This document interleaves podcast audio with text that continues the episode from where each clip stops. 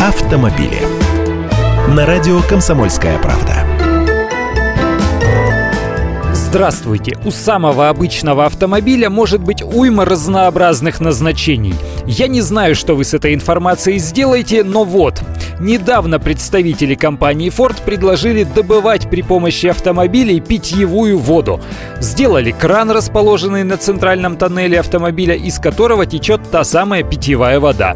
На деле это конденсат, отводимый от работающего кондиционера. Вы же наверняка много раз видели, что под стоящим в жаркую погоду работающим автомобилем быстро собирается лужа. Некоторых это даже беспокоит, что там вытекает.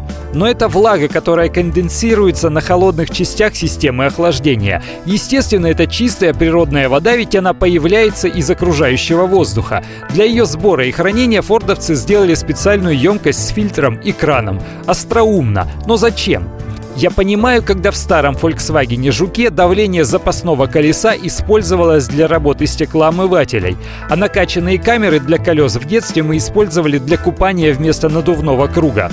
На даче или на природе машину можно использовать как генератор, если купить инвертор. Будет 220 вольт, можно ноутбук зарядить или даже подключить кухонный комбайн. Но вот яичницу поджарить на капоте у меня лично не получилось, да и кофеварка в салоне так себе приспособление. Слово Словом, пусть машина лучше просто ездит. Я Андрей Гречанников, ты эксперт комсомольской правды. С удовольствием общаюсь с вами в программе «Дави на газ» ежедневно по будням в 13.00 по московскому времени. Автомобили.